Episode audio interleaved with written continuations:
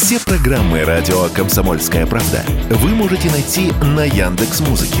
Ищите раздел вашей любимой передачи и подписывайтесь, чтобы не пропустить новый выпуск. Радио КП на Яндекс Музыке. Это удобно, просто и всегда интересно.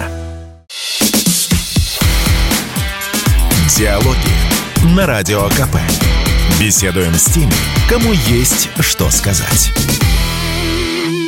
Добрый день на волнах комсомольской правды. Я Игорь Виттер, а в гостях у меня сегодня э, наш любимый гость и мой дорогой товарищ, председатель Совета по внешней оборонной политике Федор Лукьянов. Федор Александрович, привет. Привет. А скажи, пожалуйста, у нас вот на носу совсем э, во вторник, если мне память не изменяет, э, будет саммит НАТО. И на нем, наверное, будет главный вопрос. Э, человечество продлевать будете?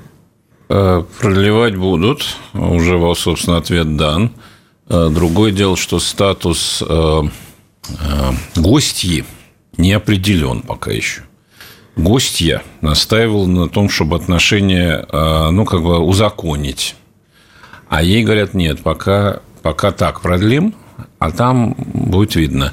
Ну, переводя на нормальный язык, значит, основной вопрос, который хотела бы решить Украина, это получение уже официального формализованного приглашения э, стать членом Организации Североатлантического договора.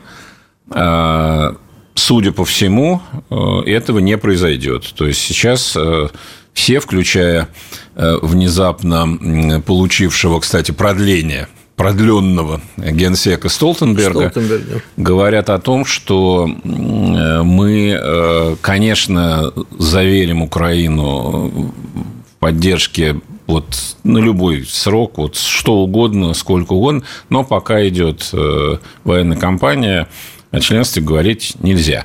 А, что любопытно, это все какие-то такие куларные разговоры, и не факт, что это как-то будет там закреплено, но вот э, якобы изобретают какую-то систему перекрестных гарантий без членства в НАТО, но перекрестных гарантий со стороны ведущих государств, чтобы Украина, значит, чувствовала себя спокойно. И э, вопрос, конечно, э, ну, понятно, что пока идет кампания, то действительно тут не о чем говорить. А вот потом ну, вот это вот любопытно. Рискнут они все-таки принимать Украину, понимая, какие риски это несет на, навсегда, либо, ну, вот изобретут что-то другое. А вот в преддверии саммита получается так, что, ну, казалось бы, там, да, вот все сделаем, но статус не дадим, при этом выходят немцы и говорят, а мы не дадим истребителя. И вообще вот тут многие задумываются. А вопрос-то, во-первых, есть ли что давать, потому что все, что могли, ну, кроме самолетов, уже дали, а дальше уже начинается то оружие, передача которого несет за собой ответку с нашей стороны. И э, на фоне этого еще не просто они говорят, не дадим самолетов, а говорят, а еще немцы мы разместим свои войска в Румынии. И мне сдается, что мы стоим на пороге грандиозного шухера. Не зря же Байден там не так давно приезжал в Варшаву Варшаву, устраивал там торжественную, мягко как бы это сказать, подбадривание а, поляков, рассказывая им, что они герои, победили во всех войнах, и вторую выиграли они мировую, и вот сейчас они должны стать на острие. Но вот похоже, что в эту топку кинут поляков и румынов, а, ну и, может быть, страны Прибалтики. Ну, тут э, много можно рассуждать и спекулировать на эти темы. Что касается Румынии, то все-таки это не немцы предложили, а румыны попросили. Тоже, конечно, интересная логика. Надо было в Молдавии разместить, да, все равно это уже часть Румынии. Считаю. Ну, в принципе, да, с Молдавией, Молдавия вообще фантастически, мне кажется, такой прецедентный случай – если это, конечно, будет дальше развиваться, когда национальная так называемая элита тяготится собственной государственностью и думает, как бы ее сплавить побыстрее, чтобы мечтает уже об отмене суверенитета. Да, мечтает об отмене суверенитета. Это, кстати, я совершенно серьезно говорю, это, это нам тоже некоторая пища для ума, потому что у нас же лозунг, который мы выдвигаем, в том числе обращаясь к соседним странам, что ну вы что, совсем что ли, надо же суверенитет, это ценность, а для них это не ценность. И это сейчас я говорю безоценочно. Ну, то есть, как бы вот страны маленькие, у них же другая совершенно логика и в головах другой, другая система. Поэтому это к тому, что нам, наверное, на будущее надо тоже как-то подумать о... Нужен ли нам суверенитет? Нет, Хулу о системе... Говоришь? Нет, нет, я не о себе подумать, а о них подумать. А что, собственно говоря, мы... К чему мы их призываем? Я имею в виду не Молдавию конкретно, а вообще вот страны э, так называемого постсоветского пространства, потому что, честно говоря, наш нарратив, он не очень работает применительно вот к, к ним. Ну, когда... Абсолютно, он никогда не работал. Он никогда не работал, но мы почему-то упорствуем в этом, поэтому вот надо задуматься. Вот, а возвращаясь, значит, к, к НАТО, я все-таки не думаю, что там прямо вот есть планы э, расчерченные с стрелочками, как они бросают в топку поляков, румын и так далее. Э, вообще, мне кажется, мы несколько переоцениваем степень э, стратегических талантов полководцев и политических деятелей там. Э, очень многое происходит, э, как и у нас, впрочем, спонтанно и в качестве реакции на вот текущее событие. Вот случилось, мы не реагируем. Ой, как-то получилось не так, реагируем на это не так, и так далее, и так далее. Э, то, что американцы с какого-то момента, и было это, наверное, летом прошлого года, вот весна была еще такая непонятная, они осторожничали. С лета они пришли к выводу, вот ты говоришь, э, поставки оружия, которое вызовет нашу ответку. Беда-то в том заключается, что они в какой-то момент пришли к выводу, что ответок-то нету и не будет. Вот.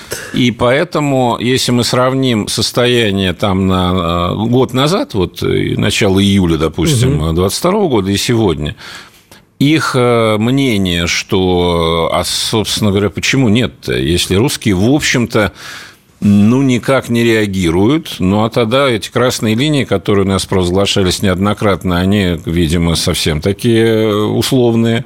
Ну, а что тогда, собственно? Даже ставя себя на их место, я думаю, ну, а почему? Ну, хорошо. Тогда возникает вопрос вопросов, следующий после э, будет ли продлевать. А если это так будет продолжаться, то это ничем не закончится, да? То есть, нет, есть мнение нашего президента. Все идет по плану, мы перемалываем, так и должно быть быть, и медленно, но верно мы приближаем победу. Возможно.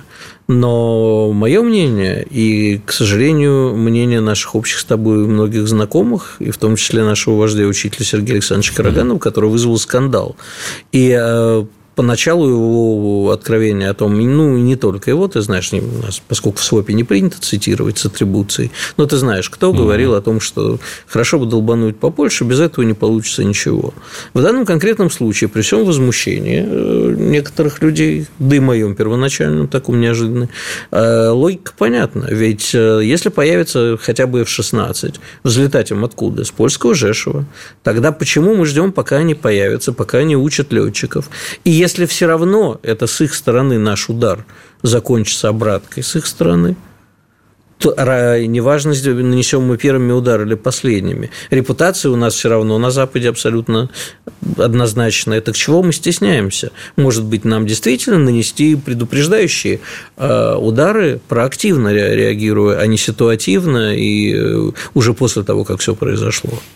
Ну да, логика у Сергея Александровича Караганова примерно такая, и он э, как раз э, основной посыл его этой концепции, которая действительно вызвала эм, оживление и обсуждение, я давно не помню такого вот, значит, бурления, а заключается в том, что надо как раз вот надо восстановить ощущение красных линий, что вот есть такие красные линии, которые уже настолько красные, что после них уже все заканчивается.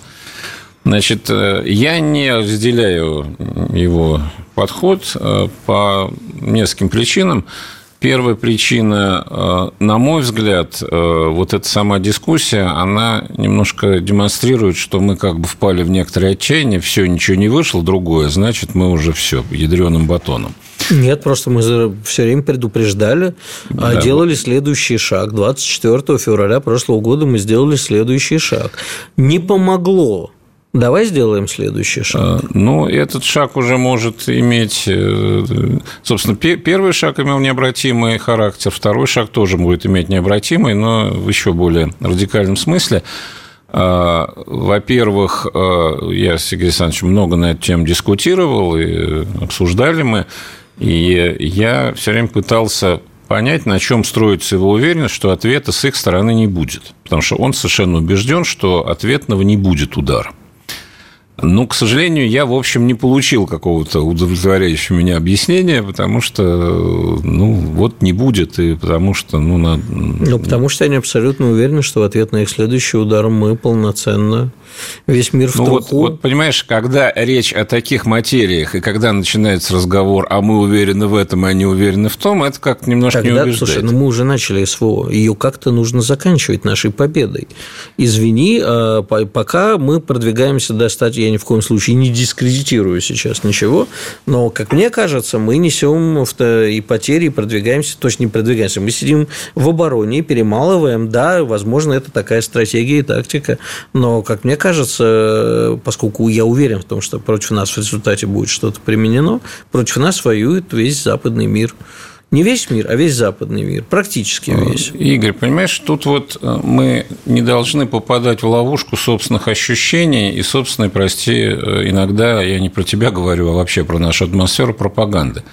Против нас не воюет пока весь западный мир. Против нас воюет ставленник западного мира, которого Э, западный мир, да, активно поддерживает, но... Давай прервем, что...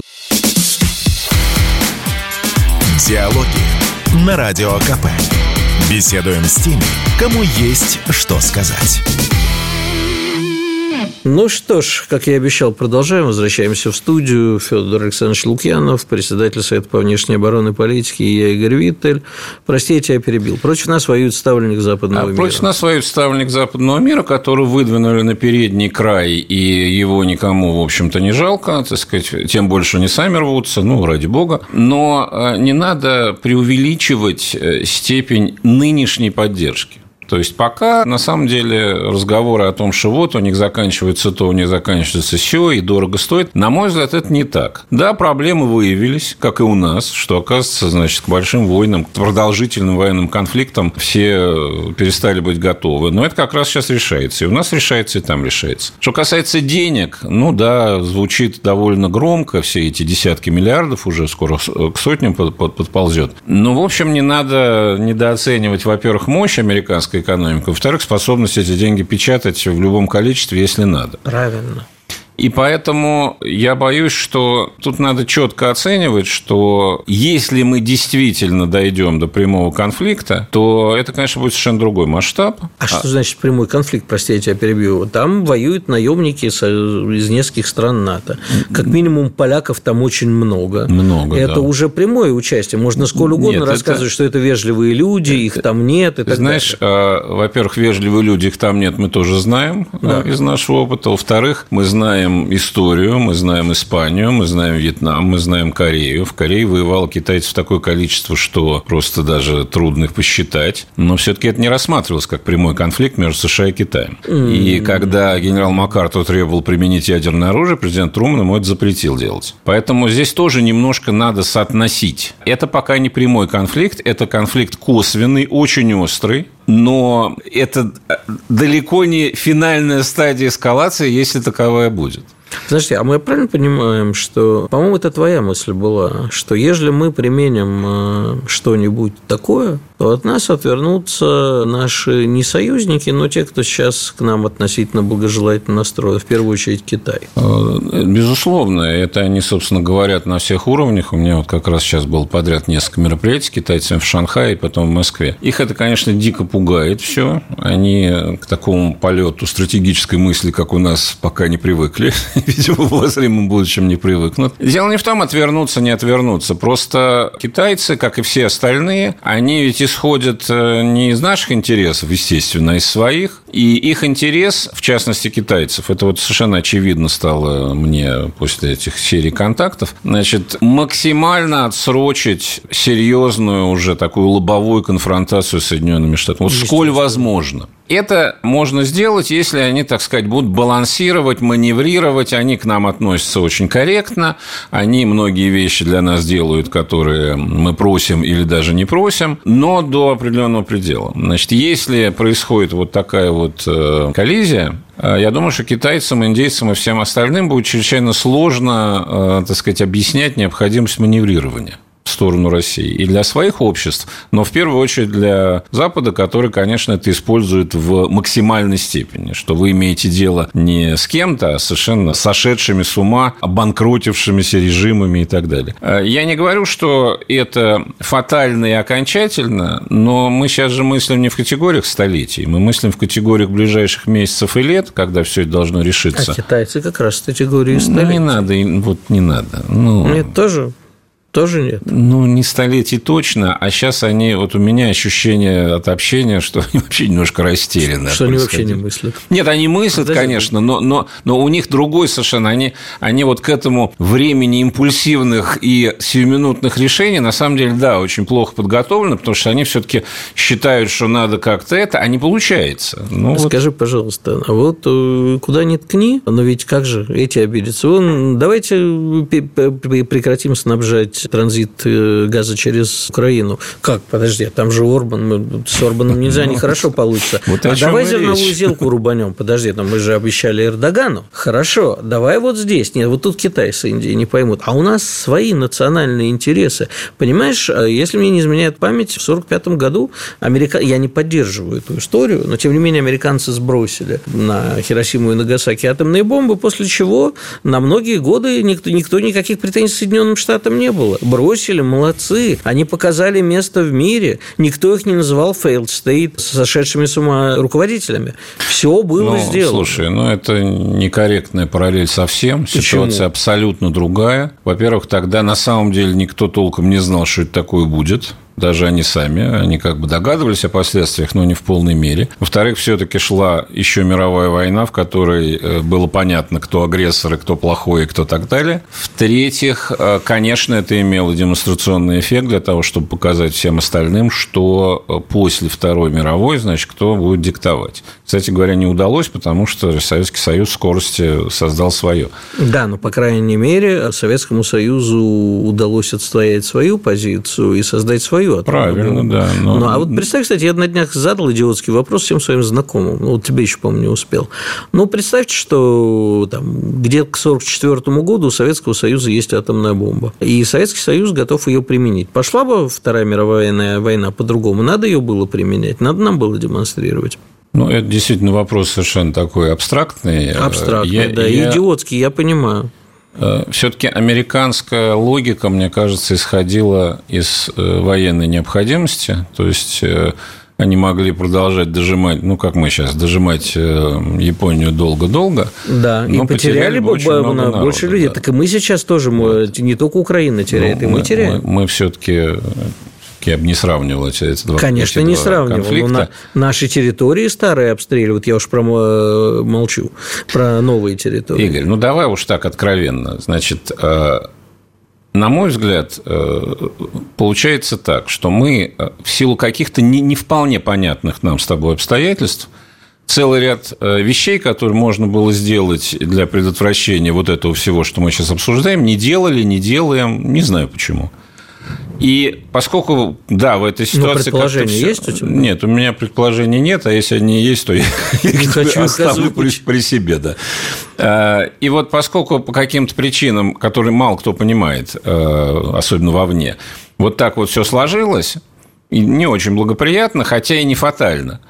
А тогда говорим, а, да-да, давай уже ну, как-то это не очень красиво и не очень солидно. И считать, что мы таким образом отставим национальный интерес и повысим свой престиж, вот никаких а мы не знаем, что будет вижу. дальше, потому что вопрос об ответке висит вот, в воздухе. Вот именно. Вот Караганов уверен, что не ответит. Вот, он уверен, что не ответит. А в МИДе, например, когда он эту идею излагает, ему объясняют, что, знаете, у нас были контакты, и нам довольно внятно объяснили прямым текстом, что будет в таком случае. И когда мы спрашиваем, ну, ну, они, естественно, не могут нам это рассказать. Я говорю, ну, и как убедить? Он говорит, очень даже. Поэтому э, тут как? Вопрос в чем? Э, насколько экзистенциальная угроза. Потому что у нас когда применение ядерного оружия по нашим официальным доктринальным документам? Экзистенциальная угроза существованию России. Вот есть она сейчас? Тактического ядерного оружия вполне возможно. Подожди. Нет, подожди, угроза существования России сейчас есть, по-твоему? Да, по а в чем она? А в том, что как бы, ежели мы не победим, то Россия перестанет существовать. Почему? Мы не можем не победить. Почему? Потому что мы, допустим, я согласен, ну, ну, ну. что мы не можем не победить и должны победить, но, э, допустим, э, Украина реализовала свою задачу, значит, э, что там Зеленский говорит, граница 91 года. Почему после этого перестает существовать Россия? потому что мы доказали на мировой арене, что с нами можно по-всякому. Что мы не способны... И что делают Что мы не способны победить в войне, не дай бог. Что мы э, страна, которая может потерять суверенитет, как она потеряла его в конце 80-х и с распадом Советского Союза. И э, нас будут по-всякому Нет, дожимать. подожди, подожди. Значит, э, в войнах проигрывали практически все страны, включая и наши в истории. Более Значит, того, э, если брать 19 век, то после проигрыша в войнах у нас страна начала развиваться вот, в более правильном вот, направлении. Да. Ну, это как пойдет, не всегда война, к сожалению, это обеспечивает, но тем не менее. А, это крайне всегда неприятно, позорно иногда бывает, иногда бывает травматично. Но почему обязательно угроза существования возникает? Потому что вот здесь, вот здесь, допустим, опять же, мы обсуждаем немыслимый сценарий, которого не будет, конечно угу. Допустим, у нас не, не, не задалось с э, большой победой, э, и нам приходится, так сказать, чем-то пожертвовать. Э, дальше, да, хорошо, удар по престижу, безусловно. Но дальше возникает вопрос, они что будут делать? Они будут нас дожимать. Вот здесь то, о чем мы обсуждали до этого, как бы ну, выкладывается на стол без всяких разговоров. Вот здесь, да, возникает вещь, что если вы дальше чего-то, ну, тут уж извините. Прости, пожалуйста, а люди? Ведь ты же прекрасно знаешь, что я многие годы задавал некоторым людям один и тот же вопрос. Почему Крым наш, а Донбасс нет? Да. И эти люди мне всегда отвечали, потому что так принято решение, вот они, красные линии наши. Донбасс не наш. А сейчас те же самые люди объясняют, почему Донбасс наш. Вопрос, а что с этими людьми? Ради чего умирали жители Донбасса, которых 9 лет бомбят? Ради чего э, жители э, всего Дон, э, Донбасса, которые хотели быть с Россией, а, окажутся в ситуации более того? Ведь границам 91 года это Россия без Крыма. И это, как мы себе сами объясним, и без военно-морской базы в Крыму, и без всего ну, этого. Все понятно. Значит, мы, я исхожу из того, что этого не будет, потому что, на мой взгляд, основной оснований э, ожидать, что Великая Украинская армия одержит такие победы, никаких нет. Нам, на самом деле, надо прерваться на выпуск новостей и рекламы. Сейчас вернемся. Диалоги на Радио КП. Беседуем с теми, кому есть что сказать. Ну что ж, как обещал, возвращаемся в студию. Заговорились мы с Федором Александровичем. Да, прости, э, наши с тобой э, теоретические э, постановки того, что будет, они завораживают, по крайней мере, меня. Нет, я просто действительно не ожидал тебя услышать, ну и что? Ну, понимаешь, это понимаешь... Когда, когда мне это говорит одна очень глупая латвийская актриса, и говорит, ну, а что будет плохого, если Америка завоюет Нет, весь мир? секундочку. Я не сказал, что ничего плохого не будет. То, что любое поражение в войне, в любой, это очень плохо, иногда катастрофично. Я просто к тому, что э, не надо э, себя вводить в излишнюю экзальтацию – там, где надо спокойно разложить варианты и сценарии. А почему тогда Украина не может спокойно разложить варианты и сценарии сказать, окей, мы потеряли пять регионов. Ладно, Нет. но мы останемся на этой вот территории, такими, как мы есть, мы будем строить свой мир без, всякой, без всяких контактов с Россией, мы спокойно там обещаем что мы не принимаем участие ни в каких блоках, принимаем гарантии России, что ничего не произойдет, допустим, что мы верим Украине, а не нам, и при участии международных наблюдателей это все. И пожалуйста, они могут то же самое, экзистенциального могут, угрозы существования могут, Украины не будет. Могут, да. Так я думаю, что этим и кончится в итоге. А, подожди, что должно произойти? Ведь мы, вот я сегодня, вчера несколько раз в эфирах говорил одно и то же. Западная машина практически не умеет давать задний ход. Потому что, ну да, мы помним Вьетнам, но это было ей нанесено чувствительное поражение. А, и я не помню, то ли ты мне сказал, то ли кто-то еще, что когда издержки на продолжение преувеличивают как бы потери, в том числе репутационные от прекращения, тогда ну, да. бывает ну, дают задний ход. Но они не могут сейчас выйти и сказать, схема, окей, да. мы согласны, Россия, получай свое, мы договариваемся и тихо, спокойно живем дальше. Не будет такого. А такого не будет э, сейчас, и пока никаких предпосылок. Я когда слышу какие-то бесконечные разговоры о мирных переговорах, я не могу понять, о чем вообще люди говорят. Какие мирные переговоры в условиях, когда каждая страна абсолютно уверена, что она в конце концов добьется своего военной силы. И это вот а на... как Украина себе это видит? Они же понимают э, не победные реляции, которые они транслируют своему населению, само руководство понимает, что им... Э, ну, ты знаешь, ты задаешь вопрос, на который я не могу ответить. Я не знаю, что понимает украинское руководство, и никто не знает. Я думаю, что они рассчитывают на э, то, что вот помощь будет действительно, как им говорят, бесконечной – при этом некоторые реляции украинские показывают нервозность. Тот же самый Зеленский в последнее время, его высказывания приобрели такой лармистский характер, что, видимо, свидетельствует о внутреннем каком-то вот треморе. Но пока они исходят ровно из того, что западная машина не останавливается, западная машина пойдет дальше. Вопрос дальше в том, западная машина, конечно, не останавливается, но какие у нее задачи у этой западной машины? Потому что если уж так, опять же, отвлечься от э, пафоса, э, Украина, так сказать, вот интеграция Украины в западную систему, в том числе военно-политическую военную, э, конечно, была очень лакомой целью – в условиях, когда, в общем-то, оно шло и шло. Оно шло, вот, сказать, самим ходом много лет. Это отнюдь не в 2014 году началось, как мы понимаем. То есть, практически сразу после обретения независимости стали осуществляться постепенные шаги по втягиванию, значит, по, точнее, наоборот, по расширению западного влияния на восток. А, и дошло оно вот, вот до того, что сейчас. Значит, дальше вопрос э, действительно, какие издержки э, стоят того, чтобы это все продолжать. Если считать, что издержка, вернее, не издержка, а целью является таки да полное уничтожение России, то тогда, наверное, надо еще утроить, удесятерить и так далее. Я не уверен, что прям такая цель стоит. Нет, конечно. Вот, поэтому в какой-то момент э, начнутся вопросы. А, собственно говоря, что мы хотели-то вообще вот с этим всем? А я тебе могу объяснить. Объясни. Существует еще э, две прекрасные, очень лакомые цели. Цель первая. Э, таким образом, Соединенные Штаты дают подзаработать своему ВПК э, убирают э, с арены, ну, точнее, не убирают, а переводят в такое еще более подчиненное положение в Германию и Францию, ну и, в принципе, всю Европу ослабевая, становится просто гегемоном на всей планете. Плюс, а не забывай, что на территории Украины очень много нужного и полезного.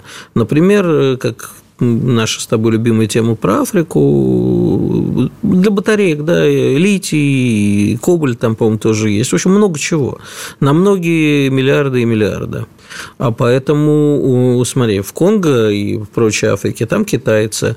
Латинская Америка сейчас э, делает литиевый союз, такой литиевый ОПЕК.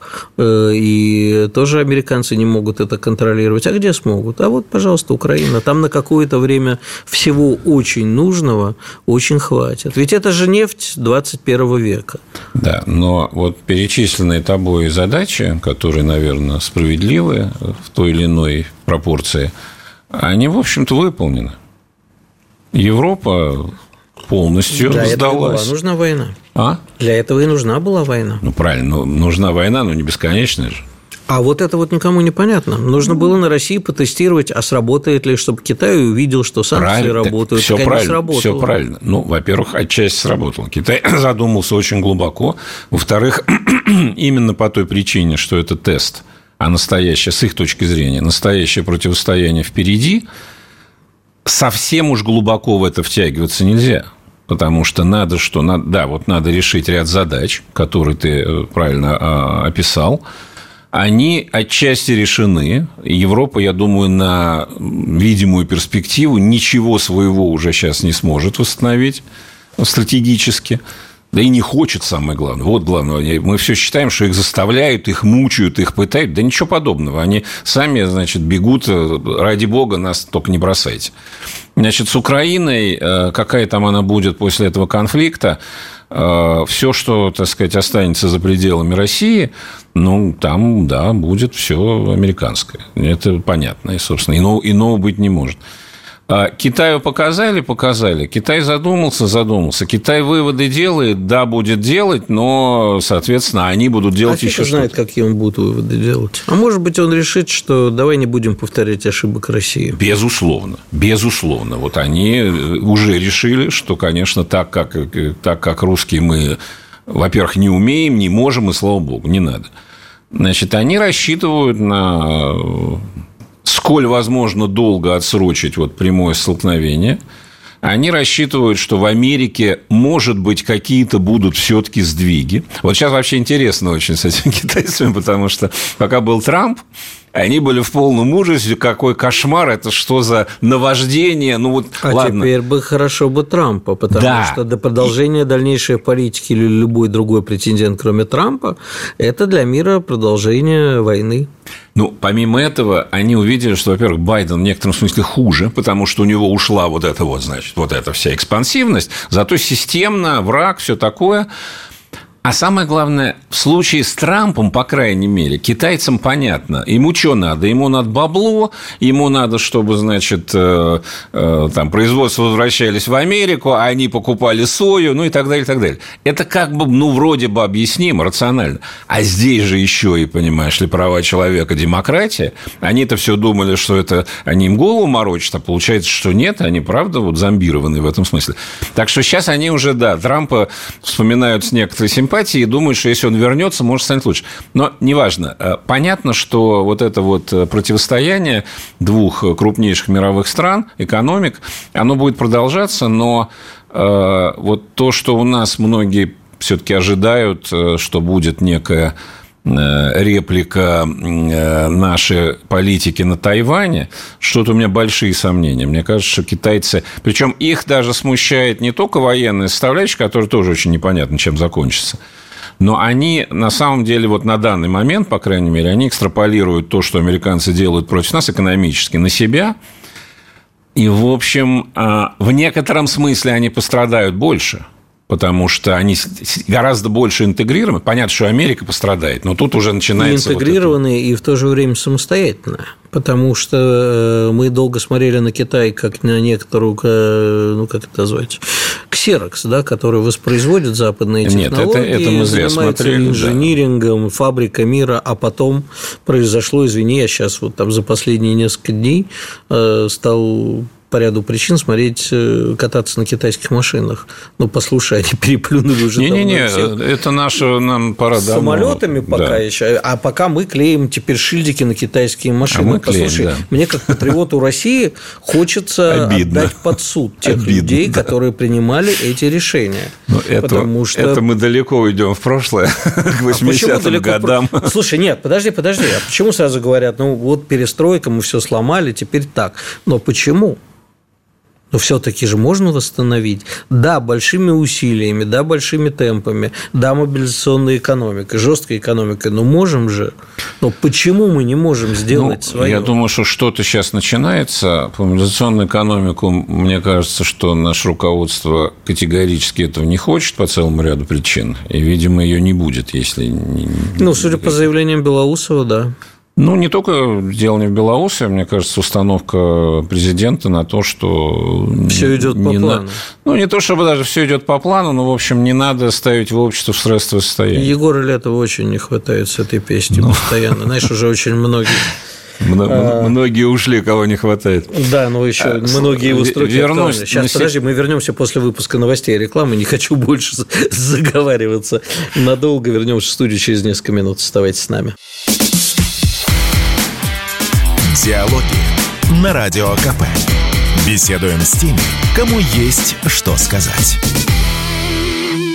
Ну что ж, возвращаемся и как ты собирался я, вернемся. Я да, Федор Лукьянов, напомню, говорю, у нас На студии. секундочку к Китаю вернуться, что мы же все-таки часть западной стратегической культуры, там, хотя мы Запад отвергаем сейчас и, наверное, очень так глубоко, но все равно мы выросли в этом. И для нас э, некая блоковость, она естественна. То есть вы против нас, мы против вас и так далее. Вот сейчас, мне кажется, э, мир вообще движется в другом направлении. И вот то самое, как у нас сейчас принято стало говорить, мировое большинство, то есть, ну, не Запад, иными словами, а у него как раз установка, что это особенность западной политической и стратегической культуры, она вот вредная, ее не надо. Никаких блоков быть не должно. Конфронтация э, лоб в лоб э, – это вредно, это мешает развитию, поэтому этого надо всячески избегать. А, Поэтому создается Аукус, создается Нет, практически азиатско-тихоокеанская... Аукус создается американцами. Ну да, но тем не менее все же под него подписываются. Ну, потому что все, кто все Япония, Австралия, Япония, Австралия. Во-первых, Япония не в Аукусе, Австралия подписалась, но Австралия – это часть Соединенных Штатов, считай. Нет, в том-то и дело, что я беру те страны, которые обладают способностью принимать свои решения. Япония к ним не относится, Австралия не относится, Индия уже относится. Индия играет... Вот Индия – яркий пример – они, да, они с удовольствием играют во все эти кводы, э, вот это вся, значит, но очень четко, это не обязывающий альянс ни в коем случае. Как только говорят, а теперь мы давайте на крови поклянемся, не-не-не-не, извините. У нас вот свои интересы, здесь мы готовы, да, вот Китай, да, он, он себя ведет так агрессивно, давайте вместе а что-то получилось подумаем. Э, Индию немножечко переубедить в отношениях с нами после визита э, Моди? В... Мне кажется, что Индию никто никогда ни в чем не переубедит, потому что, как это, знаешь, э, любимая моя фраза – Э, нам, нас невозможно сбить с пути, нам все равно ну, куда, куда идти. идти да. Да. Вот Индия в этом смысле, в хорошем понимании, они, это, это страна, ну, ты, ты знаешь Индию, ты да, наверняка хорошо. там бывал, э, когда э, на нее смотришь поближе, Единственный вопрос возникает, как это вообще существует уже столько времени как и не разваливается? Работает, да. Как это может работать? Это работает и будет работать. Я тебе могу объяснить, как. Да. Ты же знаешь, что в Индии э, жены любят э, мужьям на работу передавать еду. Угу. Они не просто отвозят, там сами существует огромная цепочка курьеров, угу. которые работают в пределах улицы или квартала. Вот они как муравьи передают, и вот этот огромный механизм когда все на память помнят все перемещения и все, казалось бы, это не должно работать, так не работает. А оно работает. Да, ну это абсолютно другая культура. Я, она у меня вызывает ужас и восторг одновременно. Я к чему это говорю? Что вот у такой страны, как Индия, все будет всегда нацелено на одну задачу – выживать, удерживаться и развиваться. А все остальное, Россия, Америка, даже Китай, хотя Китая не боятся, это уже превходящие обстоятельства, которые надо как-то использовать. При этом они никогда не склонятся ни в одну, ни в другую сторону окончательно, и никогда, значит, они не будут проамериканскими, но не надо ждать, что они к нам примкнут в антизападном значит, фронте. Китай в некотором смысле, хотя там совершенно другие, другие параметры, но они сейчас скорее в эту сторону, потому что вот то, что я почувствовал, общаясь сейчас с коллегами, их чудовищно тревожит экономика, потому что у них там какие-то 3,5% роста. Для них это катастрофа. Они привыкли там 8, 10, 12 на протяжении 40 лет. А это же дело не в том, что они просто за цифрами гонятся. Просто вот эту махину гигантскую коммунистическая партия может удерживать только показывая результат все время. Тебе стало жить лучше в этом году, чем в прошлом. Как только это перестает, тут возникает масса вопросов собственного населения – и поэтому вот это вот наше представление э, о том, что мир сейчас как бы делится на Запад против не Запада и все. Глобальный юг против Да, это, это не то чтобы неправильно, это не совсем, не совсем Но линейно. не полностью описывает да. всю сложность, да. трагическую, всю цветущую трагическую... Диалектика, да. Да, да, трагическую цветущую сложность, как говорил философ Ильин, да. столь Леонтьев, любимый нашим Цветущая сложность. Цветущая сложность – это Леонтьев. Леонтьев, да. да. Ну, вот видишь, ты умнее, тебе лучше знать. Скажи, пожалуйста, у нас не так много времени остается. Как ты думаешь, когда это все закончится и чем? Я имею в виду сейчас историю с Украиной. Э, ну, я здесь бессмысленно гадать. Ну, не гадать его по ощущениям. Как, как ты думаешь сейчас? Вот наш с тобой добрый друг Боря Межуев считает, что все идет э, к мирным переговорам. Долгим, но мирным. Я не исключаю, что Боря прав, и, собственно, не он один так считает. Единственное, э, когда говорят о корейском варианте, что как Нет, бы... корейский вариант совсем другая история, я даже не знаю. Ну, хорошо, замораживание вот и, и вступление в длительные переговоры, на мой взгляд, тут очевидно совершенно, что эти переговоры будут не для э, финализации и завершения конфликта, а для паузы, чтобы для возобновить того, чтобы, его да. вновь. Потому что как бы это вот не прервалось... И открытый вопрос остается, а кто будет Северной Кореей. Ну, это, это да, это да. А как бы ни прервалось вот в нынешней конфигурации, чуть-чуть туда, чуть сюда, это будет абсолютно не удовлетворять нас, и это будет не удовлетворять их. Поэтому э, пауза возможна, но она будет, значит, вот временной. А вот фин... эта пауза не нужна. М? Эта пауза не нужна. А, ну, эта пауза, наверное, не нужна с точки зрения логики конфликта. Насколько нужна или не нужна пауза с точки зрения накопленных и израсходованных возможностей, я судить не могу. И у нас, и у них. А, я, если вот отвлечься от сроков, когда, когда это все закончится и чем, э, и, и какие фазы, а посмотреть вот как бы немножко сверху, мне кажется, что сейчас происходит процесс такого самоопределения, самоопределения Украины, которое не существовало как единая нация и государство на протяжении. Мы там, сильно в этом помогли. Если и мы сильно помогли. Россия, то да. Ну, это классика, но войны, войны обеспечивают национальную идентичность. Это как всегда было, и тут ничего не изменилось. Э, и поэтому то, что в итоге будет Украина, я не знаю, какая она будет, конечно, оно будет совершенно другое уже. И для нас это будет крайне неблагоприятный сосед. Ну, есть вариант, при котором... Э, есть вариант, но... Например, Украинская ССР. Ну, пока мы, как с тобой согласились, без ядерного оружия особенно, оно как-то Восстанов... не очень Нет, видно. я вообще считаю, что можно восстановить все. Чем дольше продолжается эта ситуация, тем в мире появляется более здравомыслящих людей, которые задаются вопросом, а, собственно, какого хрена? Вот, например, венгры уже осознали, часть польских элит тоже осознала. Слушай, Польский осознали... народ очень хорошо это Венгры осознал. осознали сейчас туда, потом они осознают сюда. Э, вот эти все нации, я без всякого осуждения, небольшие и средние страны, они не могут себе позволить больших идей. Они должны Они обеспечивать... должны стать, э, обладать блоковым статусом, например, Варшавского договора. Ну, мы выше с тобой обсудили, что блоковый статус сейчас как раз не, не в моде. И мне кажется, что тут немножко другое. Если самоопределяется Украина, вот так, как она это делает со всеми, значит, последствиями для себя. Но ведь Россия тоже самоопределяется, потому что наша вот это вот... Мы жили долго после распада Советского Союза в ощущении условных границ. То есть для нас ментально границы Советского Союза были своими. Ну, Конечно. Ну, как бы это не хорошо и не плохо, это просто так. Даже для тех, кто родился в позднее советское время или после, ну где-то оно вот. Ну у нас еще немножко притухло национальное самосознание. Ну тоже, как да. Как сказала моя добрая приятельница Ольга Ускова сегодня небезызвестная, она сказала, мы были опьянены камевиажерами. Ну, возможно, ну то есть масса всего, но самое главное, что вот этот шлейф советский, он очень долгий, и это даже опять же не хорошо и не плохо, это вот такой факт, и это, наверное, иначе и быть не могло.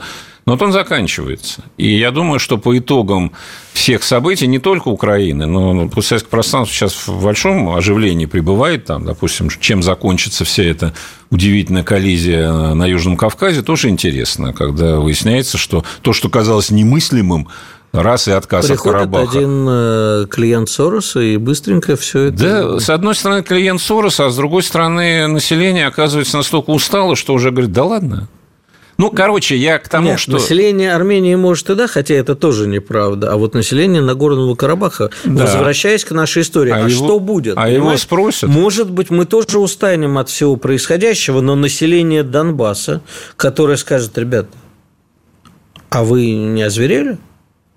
То же самое, как и я сейчас, конечно, у нас осталась всего минута, но невозможно не посмотреть э, на то, что мы в 99 году предали сербов, и мы получили то, что получили. Оказалось, что с нами так можно. И вот то, что происходит сейчас, это прямое следствие того, что мы тогда не вмешались. Если... Вы либо... Мы много раз вмешивались за сербов, и это были иногда очень печальные последствия.